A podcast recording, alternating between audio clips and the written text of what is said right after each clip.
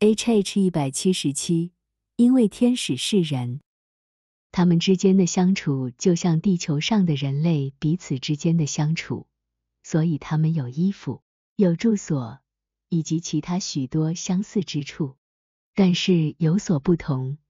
他们的所有事物都更为完美，因为他们处于一个更完美的状态，就像天使的智慧超越了人类的智慧到如此的程度。以至于它被称为无以言表。同样的，所有他们所感知到的和向他们显现的事物也是如此，因为他们都与天使的智慧相对应。参阅 A H H 一百七十三、H H 一百七十八。天使所穿的衣服与其他事物一样，也有对应，并且因为他们有对应，他们也就真实的存在。参阅 H H 一七五，他们的衣服与他们的智慧相对应，因此所有在天堂的居民都根据他们的智慧穿着衣服，而因为智慧既有高有低，参阅 H H 四十三和 H H 一二八，所以某些人的衣服比其他人的更为优越。有智慧的人穿着像火焰一样闪烁的衣服。有些则穿着像光一样闪亮的衣服，智慧稍逊的人穿着不放光的洁白和淡白的衣服，而智慧更少的人穿着各种颜色的衣服。然而，天堂中最内在的天使是赤裸着的。H H 一百七十九，天使的衣服与他们的智慧相对应，所以他们也与真理相对应。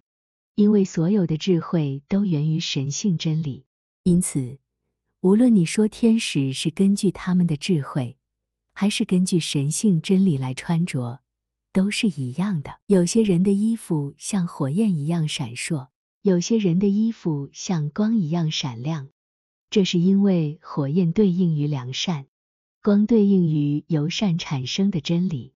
有些人的衣服是白色和淡白的。不放光，而有些人的衣服是各种颜色的，这是因为神性良善和真理在他们身上闪耀的较弱，而且在智慧较低的人那里，他们被接受的方式各不相同。白色和淡白色与真理相对应，各种颜色与其多样性相对应。在最内在的天堂，天使是赤裸着的。因为他们处于纯真无邪之中，纯真无邪与赤裸相对应。H H 一百八十，因为天使在天堂里穿着衣服，所以当他们在世界上被看到时，他们也穿着衣服，就像那些向先知们显现的天使，以及那些在主的坟墓旁边被看到的天使，说他们相貌如同闪电，衣服洁白如雪。还有约翰在天堂里看到的天使，他们穿着光明洁白的细麻衣，而因为智慧来自神性真理，所以当主显出圣容时，他的衣服洁白如光。光是从主发出的神性真理，这在之前已经提到过。参阅 H H 幺二九。因此，在圣经中，衣服代表真理。从中洞察出智慧，例如在约翰的启示录中，在撒迪，你还有几名是未曾污秽自己衣服的？他们要穿白衣与我同行，因为他们是配得过的。